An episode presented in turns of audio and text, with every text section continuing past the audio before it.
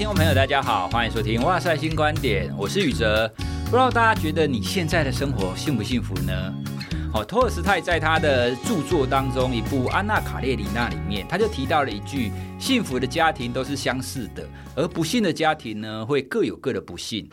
哦，所以看起来我们应该要找到一个共通的幸福的元素，哦，来让我们自己以及让大家。的家庭生活都可以幸福美满嘛？但从正向心理学的研究里面，你也可以发现，好像没有那么简单。其实也不用从研究啦，你看看自己的身边，你问问你自己，你就可以知道家庭幸福这件事情到底是容易还是困难。哦，所以呢，我们今天想要针对家庭幸福这一件事情来跟大家做一些讨论。那也刚好，亲子天下他们在九月号的杂志里面，他有进行了台湾的家庭幸福感这件事情来做一些。调查，那当中呢，有一些数据，我觉得蛮有意思的哦，所以今天呢，我们就邀请亲子天下的主编张一晴主编来跟我们聊聊他们在这一期当中的这些调查，以及他们调查之后的一些想法。我们先欢迎一晴主编，蔡老师好，各位听众朋友大家好。这样子的一个主题，我觉得它很重要，可是事实上它其实还蛮难进行的。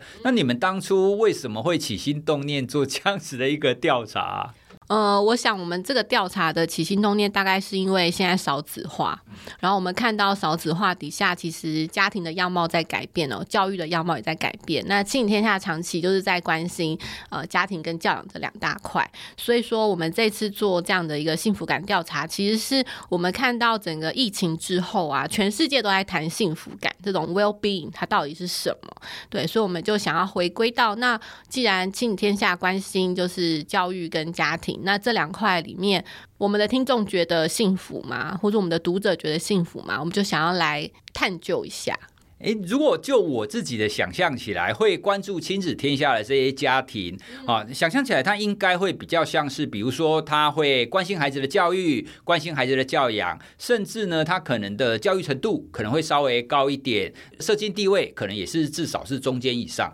哦，所以我们想象起来，这种高社经或者是高教育程度的人，他应该都蛮幸福的啊。可是实际上呢，那你们的调查结果看起来，大家都觉得幸福吗？嗯，我们这次调查结果里面，我刚刚跟蔡老师有讨论到，就是有大概有百分之六十七的家长是觉得维系家庭幸福是有困难的，三分之二。对对对，但是呢，其实也有同样的，也是百分之六十七的人觉得说，如果重来一遍的话，他们还是愿意踏入婚姻，而且啊，如果是问说。如果你重来，愿不愿意再生一次小孩的话，也是有百分之七十七的人是愿意再生小孩的。然后有百分之八十五的人认为说，有了小孩之后，他感觉更幸福。所以，我们似乎可以感觉出来，哎，小孩好像是这个家庭幸福感很重要的一个来源。关于这一点呢、啊，其实国外有不少的研究，他们也针对这一点去讨论。但是国外的研究出来的结果，其实就是也不能说一半一半啊，会比较像是没有共识。哎，因为他没有共识的地方在于，你用什么样子的方式去问家长，或者是说家长回答的时候，他的状态是什么样子。比方说你在孩子可能三岁以前，你你的调查跟孩子大学以后的调查，他可能就会不一样。对，哦，那特别是爸爸妈妈在三岁以前，那照顾的负担其实是非常大的嘛。哦，不过呢，在这样子的调查当中，大家大部分会觉得有小孩是幸福的，而且愿意再生小孩。它的比例这么高，其实我也蛮压抑的啦。可能是大家都很振奋，其实也不能讲振奋啊，大家都愿意接纳现在这种情况。可是啊，在前面那一个数据，他看到说三分之二觉得维系家庭是困难的嘛？对。但是也有三分之二愿意再来一次，哎，你不觉得这样子的数据有点矛盾吗？既然很困难，你为什么要再来一次？我自己在看这个数据，然后包括访问一些专家，我们自己会觉得说，其实。整体来说，虽然看起来很矛盾，但是其实它暗示了一件事情，就是现在人已经不再觉得说这个家庭幸福它是从天而降，它其实是需要双方或是整个家庭一起去经营的。所以在这个情况底下，大家就会觉得哦，这件事情没有那么容易哦，它并不是一件你进入婚姻之后你就会得到幸福，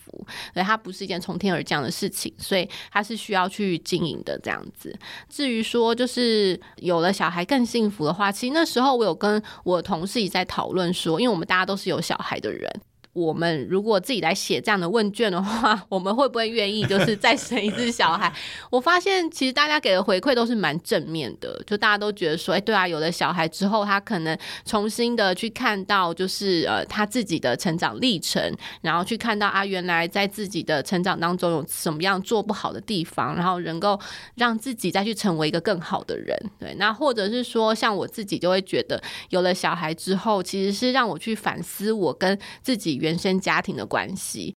所以我觉得我们其实从小孩身上看到很多可以让我们变得更好的的一些原因，这样子。哇，你们好正向哦！对 对对，其实我有小孩之后，我的想法也确实是跟你有一点像啊。嗯，像比方说，我小的时候，小的时候有的时候，你听家长或不管是爷爷奶奶、爸爸妈妈，他们常讲说啊，平安就是福。那个时候我会觉得说啊，平安不是基本要件吗？哦，为什么平安就是福呢？平安我们本来就平安啊，所以所谓的福应该是有更多。好，比方说我很有钱，或者是比方说我有发生什么好事，那才叫幸福嘛。所以我我小时候一直没有办法理解平安就是幸福这件事。可是真的当我生小孩之后，我完全可以理解 为什么平安就是福。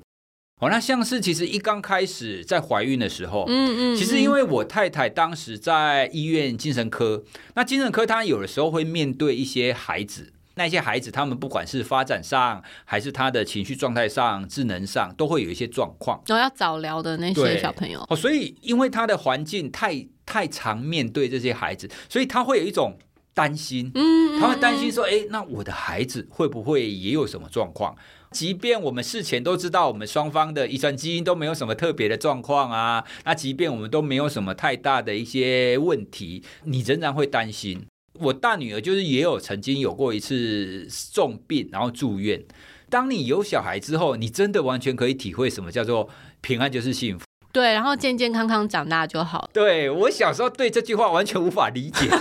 我就觉得健健康康长大不是应该的吗？对，好像大家都很健康。可到后来你会发现，其实比如说像小孩发烧啊，或者是说小孩生病，或者是像最近这个 COVID-19 的疫情，对，看到很多家长都在为孩子这样提心吊胆的，所以你会觉得，其实真的能够好好的长大，然后健康平安长大，其实是蛮不容易的一件事，很值得珍惜的一件事情。对，所以其实从你刚刚谈到的那一些感想，在正向心理学里面有一个，它的概念很像我们华人常常说的知足啦。不过呢，它更进一步的概念是说，你有没有去珍视，你有没有去珍惜你当下拥有的东西？嗯，嘿，那像我刚刚所描述的，我小时候我觉得健康是应该的，健康是本来就应该要有的，所以我不认为它有什么特别的地方。可是呢，当我们现在身为一个爸爸妈妈的时候，小孩健健康康的长大，其实是会需要非常多的心力。那这个时候，你真的会开始出现那一种知足感，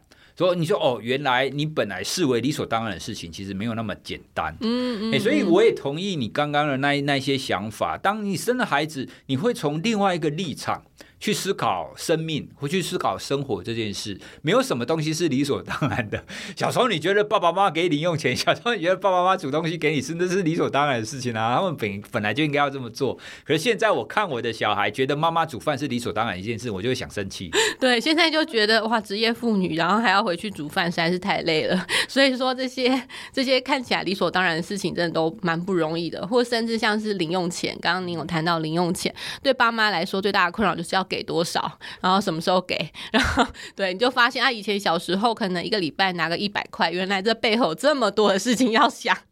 那还有另外一点，我想要呼应你刚刚前面我们有聊到的，为什么三分之二的家长会觉得维系家庭是困难的？可是也有三分之二原因。愿意再再进一次婚姻，我也很同意你说维系家庭幸福是困难这件事情，其实是好事。嗯嗯，哦，因为如果你觉得维系家庭幸福很简单。那其实以人的心理来讲，你相对之下，你就觉得啊，这个很简单啊，所以你就不会放太多的注意力在上面，你就不会太关照这件事。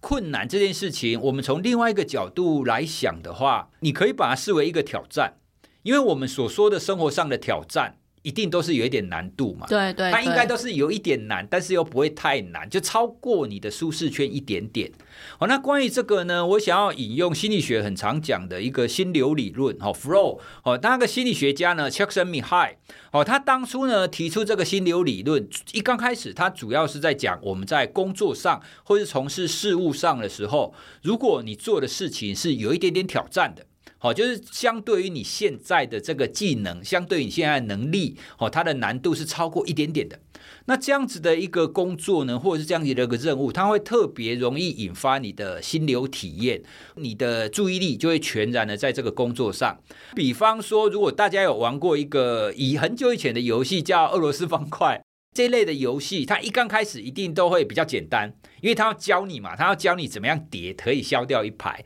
可是呢，你玩一段时间以后，它就会越来越难哦，它的难度就会越来越提高。可是你一旦难度越来越提高，你的注意力就会更聚焦在上面，然后你就会越想投入，因为那个游戏其实说来。就很简单啊，它就只是很多不同形状的方块掉下来，你把它连成一排而已嘛。那其实你听起来它的规则上其实没有什么特别的，可是它单纯就这一种，它去掌握到就是难度高出一点点这样子的情况底下，这样子非常简单的一个游戏就可以引发你的正向愉悦的感受。那这个呢，其实也是这样心理学当中我们在谈你怎么在生活当中去营造幸福的其中一种方式。好，就已经找到一些事物去让你发心流体验，那这个心流体验呢，其实 Csikszentmihalyi 他提出来之后，很多人都觉得说，这个心流只是在于我们的工作上，事实上他在家庭生活上也是适用的。好，所以他在他那一本书里面，他有特别有提到，在家庭生活上，你也可以用心流的概念。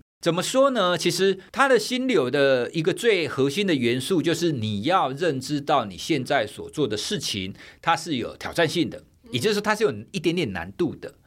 好，那如果我们把家庭生活视为是，它是我们应该要从事的一个挑战，就像是游戏一样，就像我们刚刚在讲俄罗斯方块的游戏嘛。那如果你可以把家庭生活视视为这样子的一个游戏或者是挑战的话，你就必须要认知到它是一定有难度的，必须要付出一定程程度的注意力，而且你必须要关注它。其实关注它很重要。因为很多人会觉得说，好，我结婚了，那结婚了之后，我们先讲好，你负责照顾小孩，我负责做家事，好，没事了哦，我们 promise 哦，嗯嗯，哦，那很多人会觉得说，promise 完你就应该要这么做，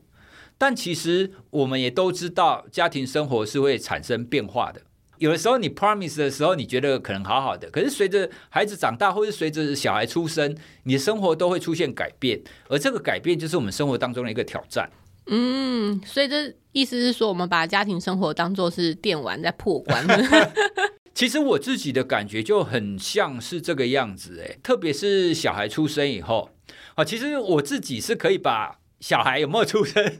把它看成是家庭生活一个很明显的一个分界点。好，因为你结婚之后，在还没有小孩的时候，其实大部分的情况会像是还没结婚之前，你就很像是男女朋友嘛，只是你们现在住在一起啊，有一个身份，你想要出去玩，你就可以跟跟他出去玩。可有有小孩就不是，你很多东西你都是要去顾及小孩哦，所以这个时候，如果比方说有有很多人会抱怨爸爸啊，特别是爸爸，爸爸结婚有小孩之后，他很容易还是根据以前的情况去生活。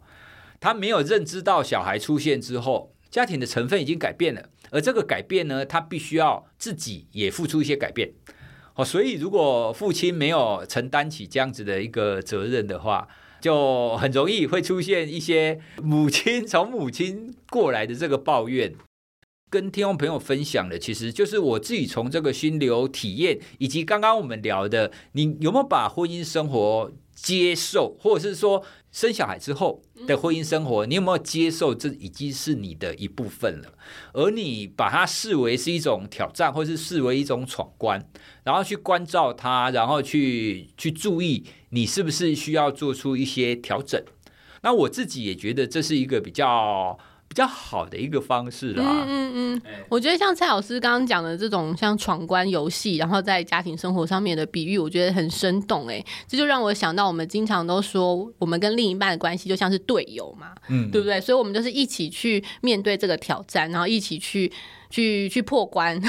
所以我觉得两个人互相的合作啊，互相的支持，真的是蛮重要的。我们接下来看一下你们其他的调查，关于这个幸福感上，爸爸妈妈会会一样吗？对，我们这次特别就是去拿这个呃这个结果做交叉分析，去做性别交叉分析，然后就发现说，妈妈在各项的这个幸福感都要比父亲还要来得低哦。就纵观来说啦，大家是真的就是对于小孩的满意度啊，或者是说就是小孩的数量越多，都是觉得越好的一个情形，但是。是，如果细致的去看交叉分析的话，就觉得，哎，这个母亲啊的满意度好像就没有父亲那么高，对，所以说我们就在想说，哇，这个呃，就是男女之间在家庭里面的幸福感，也是值得我们去关心的一件事情。你们自己怎么看待这样子的结果啊？妈妈，可是理论上妈妈不是比较投入吗？可是比较投入，她却比较不幸福。对，我们在想会不会就是妈妈就是太投入了？对，还有整个社会啦，我在想整个华人社会，大家对于呃男女之间的这种性别角色分工哦，其实还是往一个比较传统的方向，就是男主外女主内，然后好像呃你进入了婚姻，或甚至是有了小孩之后哦，这个照顾家庭的责任就比较会是在母亲的身上，对对，就包括像是呃一开始，比如说谁帮小孩洗澡，或是至少喂母乳，对，喂牛奶就是妈妈来负担嘛。然后还有呃小孩大了一点之后，开始上学啊，找学校啊等等，然后或甚至做家事啊，其实真的蛮多都是在妈妈的这个。身上这样子，所以我们就在想说，哎，这个妈妈的幸福感比较低，会不会是这个很多的社会压力哦，都是对于女性的这种期待，其实也让女性觉得说啊，好像我进入家庭就是必须要变成这样的一个人。对，可是，在我们这个教育这么普及的一个现代社会哦，其实女性大家也都有很高的学历，然后也都在工作上有很独立自主的表现。可是为什么面对婚姻、面对家庭之后，哎，好像男生的改变就没那么多，对，所以我就在想说，我们这次这样的一个结果，其实它也代表了呃社会对女性的一些呃无形之中的期待啦，然后也让女性对自己可能也有一些呃觉得有压力的地方。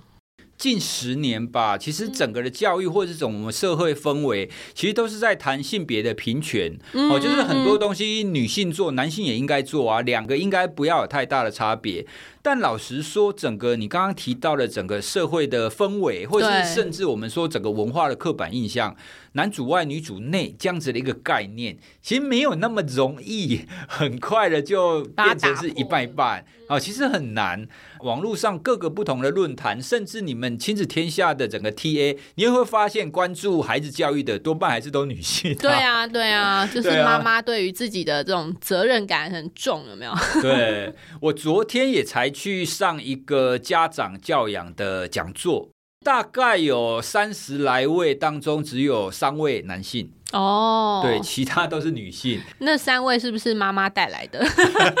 有两位是，但是有一位她是自己来的。你你从这一些，其实你也可以发现，就是整个在不管是社会文化去看待育儿这件事，或者是甚至妈妈自己在看待育儿这件事。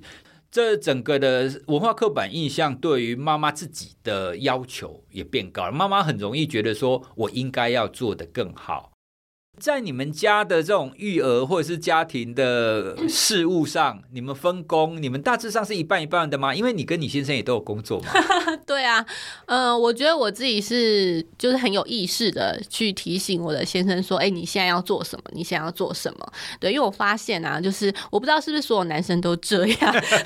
但是我觉得我先生是一个比较，他不是不愿意做，而是他没有自觉到他需要去做。嗯，对，那这个事情反映在很多事哦，就是比如说像。像是从以前约会的时候，你就可以知道，其实你想要去哪里，你就直接跟他说：“哎，我今天想去看电影。”对，就你不用在那边给他猜猜半天，他猜不出来。对，或是你情人节想要得到一束花，你就直接跟他说：“你可以买一束三千元的花，要有红玫瑰，然后要什么，就直接讲清楚就好了。”对，所以这样的一个相处模式，等到我们进入婚姻家庭之后，我就还是很直接的跟他说：“你可以帮我去洗碗吗？嗯，今天晚上我要去做什么？你可以帮忙顾一下小孩吗？”或是说直接跟他说，哎，我明天礼拜六，但是公司可能有一个活动要加班，所以你可能需要帮我请假，在家顾小孩一整天。对，然后或者是小孩出生之后，我就说啊，因为刚好我们家是儿子嘛，那男生帮男生洗澡比较好，所以呢，小孩的洗澡 工作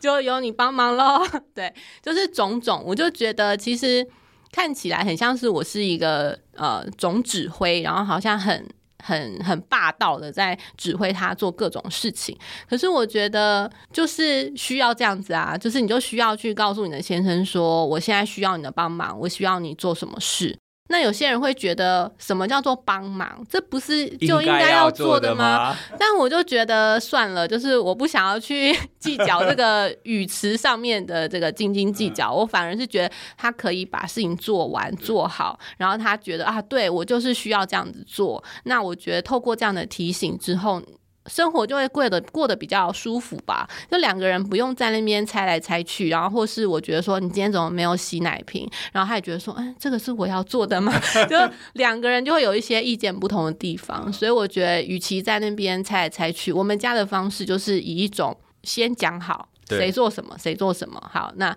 有什么要调整的地方，我们再来互相 cover 这样子。哎、欸，我觉得你们这种做法根本应该要列为就是伴侣沟通的一个典范，你知道吗？因为很多啊，特别是会发生争吵的，他们大部分不管是男方女方啊，都会觉得说，哎、欸，另外一方他应该要怎么样啊？嗯、他不应该还要我说啊，嗯、对不对？什么叫做帮忙？你本来就应该要做。越亲近的人，他越容易会有一种沟通上的一个偏误。什么叫偏误呢？就是我觉得你应该要知道我在想什么，但大部分的人其实不是这个样子的。因为每一个人在面对亲密伴侣的时候，你的要求或是你的想法，你很容易直接套入你自己的想法。嘿，所以当我们要认知到我们会有这种亲密关系的沟通偏误的时候，就应该可以像你刚刚那样子。那其实我觉得那样子才是最简单的啊。是，但是走到这一步也是蛮不容易的，因为一开始你难免还是会对他有点期待你就会觉得说，哎、欸，小孩出来了，你身为一个爸爸，你不就是应该要知道说，比如说帮他换尿布，不就是你要做的事吗？嗯、他也真的不知道啊，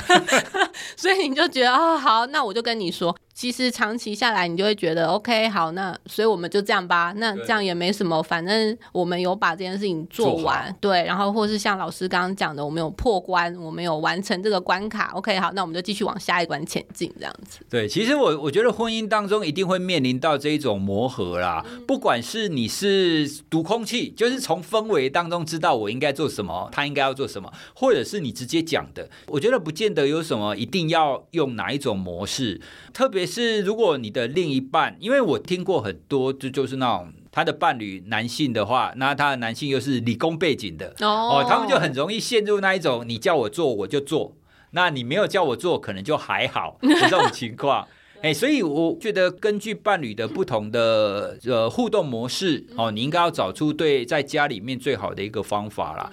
直接讲清楚也是一个蛮好的一个沟通的方式。对，而且这个的好处是什么，你知道吗？就是有一天如果他读懂空气了，你就会觉得这今天真是超快乐的，又有一个无比的喜悦，这样子。家庭的幸福，我我觉得第一步一定要是伴侣两人。一定要沟通无碍啦，嗯，好，那不管这个沟通是用读空气也好，还是直接直接用讲的也好，当伴侣两人沟通无碍之后，你往下在育儿上，或者是在面对各种挑战上，哈，他在整个的闯关过程当中，对，你才会觉得我们是同甘共苦的，嗯，你才会觉得我们是队友，对对对，不要觉得说不是扯后腿，对，我觉得你你现在应该要放魔法了，你现在还在那边休息，你就觉得说这是什么烂队友。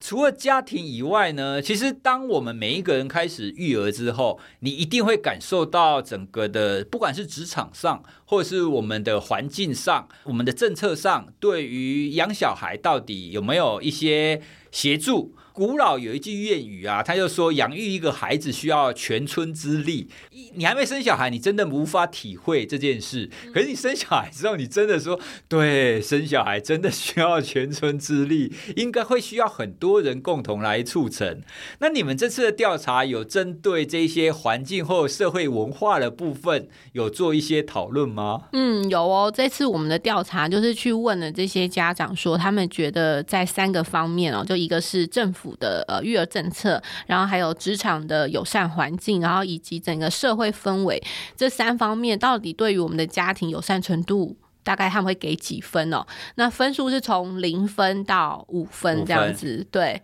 那蔡老师你要猜一下吗？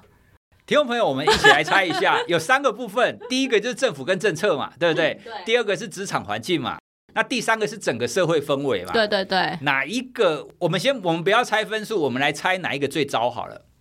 我觉得如果不看结果的话，我自己会觉得环境是最糟的。你说整个社会的大环境是吗？对，就是大家其实不太会对于就是你有小孩或没小孩这件事情来考量，那这会反映在很多事情上哦。比方说，我们看到小孩哭，你会怎么样？那比方说，我们的各个 呃，不管是马路啦，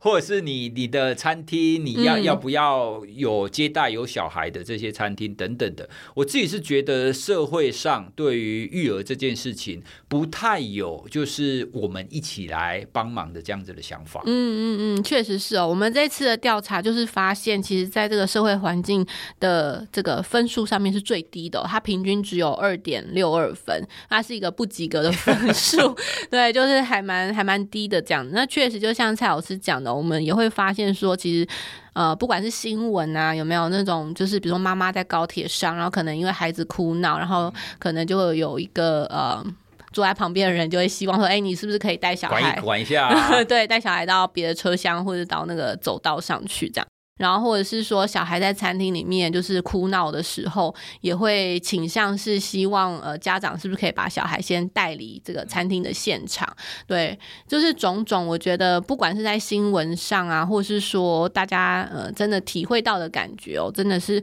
对于育儿，大家并不觉得好像是。”一起要负担的责任啦，大家会觉得这是你个别家庭的事，这样子。对，关于这一点，其实网络上常常会有非常多的讨论啊。嗯嗯。那当然有一一部分的网友或是一一部分的人，他们当然会觉得说啊，我来看个电影或我来搭个高铁，我我就希望安安静静的啊。那你你吵到我，你就应该要解决。好，从这个立场来讲，也确实是没有错，因为我们当然都希望我们的环境可以符合我自己的需求嘛。是。可是。有有的时候，如果当特别是当我现在有小孩的时候，其实我确实会更愿意去同理，或者是去体贴那一些照顾孩子的家长。有哎、欸、有哎、欸，这个说的我心有戚戚，好像以前年轻的时候也是一个很讨厌小孩的人。对，哭怎么哭？对，我不能安静点吗？妈妈怎么都不管啊？对，我在那边跑来跑去。我觉得关键一有一点就是，当不管是小孩哭闹，或是小孩有有什么状况的时候，其实大家最厌恶的，或是大家最反弹的是家长都不管这件事。哦、对，如如果我们在外面有看到，不管是小孩有任何的状况，如果家长有注意到。而且家长会试图去，比如说他在乱跑啊，那试图不要让他乱跑啊之类的。我觉得大部分人都可以理解啦。嗯，嗯，嗯，那比较多人会没有办法谅解的，大概就是他放任小孩乱跑之类的。但这一点其实说来又有很多可以讨讨论的空间啊。不过这个社会文化上，我自己又更觉得有很多的环境上，比如说我那个时候在推着婴儿车啊，你在推人行道，甚至我我们在户外走的时候，我们很常需要走在马路上。对对对，尤其是在一些一些那种呃那种透天处有没有？它可能车子是直接开到骑楼底下停车的。对对，所以你其实根本没有骑楼可以走，又或者是它的骑楼就是高低起伏不。不平，就是可能因为如果成人的话，他就是可以直接下楼梯嘛，然后上楼梯这样。可是你推婴儿车，你没有办法一直这样上上下下，所以到后来你可能必须走马路，好像还是一个比较平坦的选择。所以其实我们在整个的不管是物理环境上，或者是我们整个的政策上，对于我们育儿的支持度，其实一直以来都不够啦。当然不是说没有在改变，我们确实在政策上有越来越好的趋势。嗯嗯嗯，哎，只是。如果我们要说育儿友善，要到友善这样子的一个程度的话，似乎还有蛮长一段路可以走的。诶，特别是你刚刚也有提到，你们有调查过职场。哦，职场对育儿这个部分，对我们这次职场的这个环境友善育儿的分数是拿到了三点零七分啦，它看起来是比及格，对，及格边缘低空飞过这样子，对啊，那我想大家就是都有在工作，在工作职场上面遇到的一些呃育儿不友善的状况也是非常多，像是我这次就有问到一个、呃、受访者，他就谈到说，呃，是关于育婴假的部分，对，那育婴假虽然现在这个政策就是很很优渥嘛，就可以给你八成薪这样子，然后在前面六个月可以有八成薪的。但是她那时候怀孕的时候，她的主管就跟她说：“啊，之前呢、啊、有哪个同事啊有请孕假，她请请了一年哦。我跟你讲，那个人资啊就问我说。”哎，是不是叫他不要回来了？哦，就是你请孕假，你就可能就回来就没有工作，或甚至是你就被调到其他可能你不是很擅长的一个职位上面。哦，对，对，就是各种这种事情，好像都有都有发生在你的 身边这样子。嗯，所以我们虽然政策上。他是规定说，哎，应该要请育婴假，可是确实在整个友善的程度上，其实，在公司里面也没有到那么接受，就是大家有其中一个队友要中离大概一年的情况，嗯嗯嗯，哎，所以有的时候会用一些明示暗示的方法。去希望他不要请育婴假。对对对。哦，我以前也听过有一个朋友，他在应征的时候，因为他应征的时候其实已经刚怀孕，哦，所以那个时候的 interview 的委员其实也问他说：“哎，那你之后怀孕，如果你来我们这边，然后你小孩生下来之后，你会不会请育婴假啊？”那听起来好像这个委员很关心他，可是你好像不敢说会，我会请。对啊，我觉得这个问题很很妙的是，其实你不能说他施压，他也没有要叫你不请啊，他只是单纯问你说，哎，你会不会请？嗯，可是那个氛围，你就会让让那一些要去应征工作的人会觉得说，哎，他为什么这么问？因为如果他认为育婴假是理所当然的话，他应该就不会问嘛。嗯。对啊，那你问了，是不是代表你希望我不要请？嗯，哦，所以当 interview 的时候，他就会回答，就可能你我们每一个人一定会尽量去回答出委员所期待的答案，对或者其他的方向。对，所以他这样被一问，他也就愣了。那愣了以后，他他就也也就不自觉的回答说：“哎，不会，我不会请育婴假。”对，所以我觉得像是这样子的一个氛围。哦，其实有的时候可能那个委员在问的时候也是无意的，他也许。只是单纯是关心，但是呢，他没有没有办法理解到说，在这个场合当中，然后问出这样子的一个问题，其实他会带给这一些求职者一定程度的压力。我真的觉得现在少子化这件事情，外在或整个系统。好，他他确实也都带给每一个家长，或是每一个已经结婚的呃男男女女们，都会带给一定程度的压力啦。我我如果要生的话，可是我还要面对不知道从哪里来，然后不知道什么时候会出现的这种压力，想到就觉得很累，嗯，或者很害怕吧？对，就不知道怎么办，所以干脆就不生，或者是生一个就好，生少一点。对我自己来讲，我觉得最大的仍然是整个的社会怎么去看待育儿这件事。嗯、那我们整个的环境是不是有更多可以适合我们带小孩去的地方？哦，那包括是我们可以带着小孩走在路上不会被撞到，或者是小孩不会跌倒。其实我觉得这是最基本的一个条件啊。你如果满足这个最基本的条件，我想少子化应该会比较容易，会应该比较能够解决吧。我这边就突然想到一个例子，哎，就比如说，因为像我们在亲子天下工作嘛，那我们基本上是一个还蛮友善家庭的一个企业，然后我们公司就真的生育率比较高。对，对，我们的同事最近刚有一个是四宝妈，哇，刚生了第四胎，这样。对，然后好像也有一些是生三宝的，然后两宝的也蛮多的。对，所以我觉得，那你要说，哎，那我们的职场怎么样去支持我们生小孩？其实我们也没有因为生小孩然后多拿两千块，或是 或是多拿一些就是公司的补助，其实也没有，而是在这个环境之下，大家知道，哎，你生小孩是呃是一件被祝福的事情。然后你生完小孩之后，同事都知道，哦，你有可能会请孕假，然后大家是在比。你请的比较长还是我请的比较长？对，然后大家知道，哎，可能今天我请孕假，同事要去 cover 我的工作，但是同事也会请孕假，对啊，所以也会变成我来 cover 他的工作。所以你知道，大家彼此之间是互相合作的，然后大家是支持呃生小孩这件事的，然后又或者是像是我们公司有弹性工时这件事，然后就是你可以呃提早上班就可以提早下班，然后所以也会有些同事可能他比较早送小孩上学，那他就可以比较早来公司，所以他就可以比较早下班去接小孩。就是我觉得公司里面有一些呃这种。措施哦，会比较友善家庭，然后大家也不会觉得说啊，你小孩今天发烧，可能突然早上要请个假，是一件多么可怕的事情啊！老板会不会不准？不会，我们就是烂一下，然后就说，哎、不好意思哦，早上小孩发烧了，所以我请，可能早上就没办法进去，下午再进去。然后 OK，那你就请半天的假，对，然后或者是说，呃，寒暑假是很多爸妈很头痛的时间嘛，不知道怎么安排小孩。公司就会有一些，比如说有些人可能就会带小孩到公司来，然后你就会发现，到了寒暑假之后，我们公司就像是动物园一样，因为随时随地，哦、对，随时随地都有小孩在你旁边，他会帮你扫地呀、啊，或是跟你聊聊天啊什么，呃、对，所以你就知道说，哎，在这个环境之下，他对于家庭是友善的，那这当然就是也是主管之间也都是。呃，也都是很怎么讲，是很有理想性的在做这些事啦，对，所以说在这样的环境底下，大家就会觉得，OK，这是支持我的，这是支持我的环，这是一个支持家庭的一个职场，所以我现在我可以，我可以，我可以去生小孩，或是我不用担心说我会不会因为有了小孩而受到歧视这样。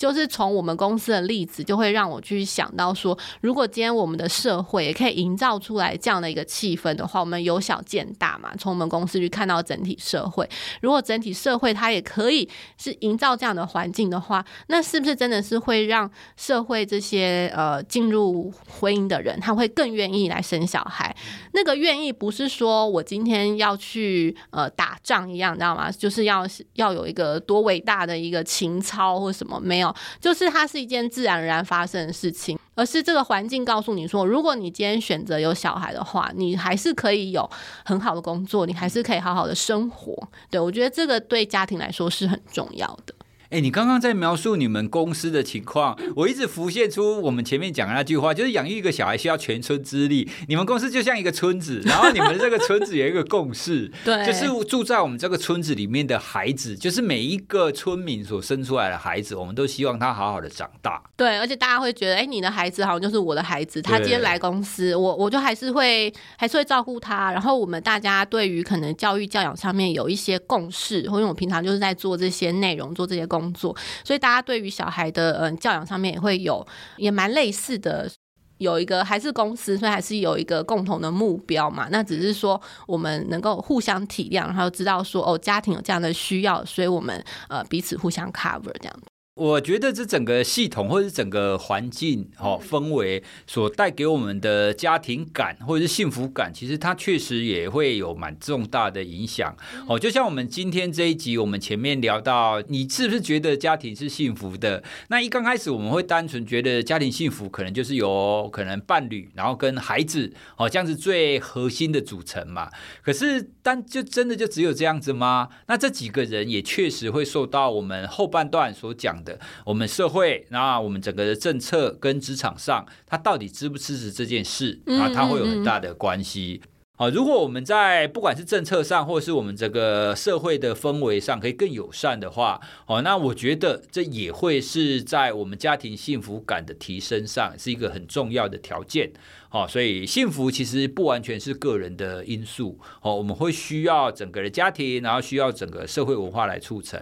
哦，所以也推荐大家，如果你对于家庭幸福感，然后我们刚刚所聊的这个部分感兴趣的话，你也可以去购买《亲子天下》九月号这一期的期刊，它当中有非常多的文章都针对我们刚刚聊的这个部分有更多的讨论哦。哦，所以大家也可以了解一下，到底有什么样子的观点可以让我们在育儿上，让我们在家庭幸福上可以。更圆满吗？哦，或者是可以有一些指引呐、就像我们一刚开始所讲的，幸福的家庭应该会有一些共同的元素。好，那就让我们一起来找出那些元素，让我们的家庭更幸福吧。好，那我们今天的节目就跟大家聊到这里喽。那当然，关于家庭幸福的部分还有很多东西可以聊的。那也推荐大家，如果你有什么想要知道的，也可以传讯息给我们。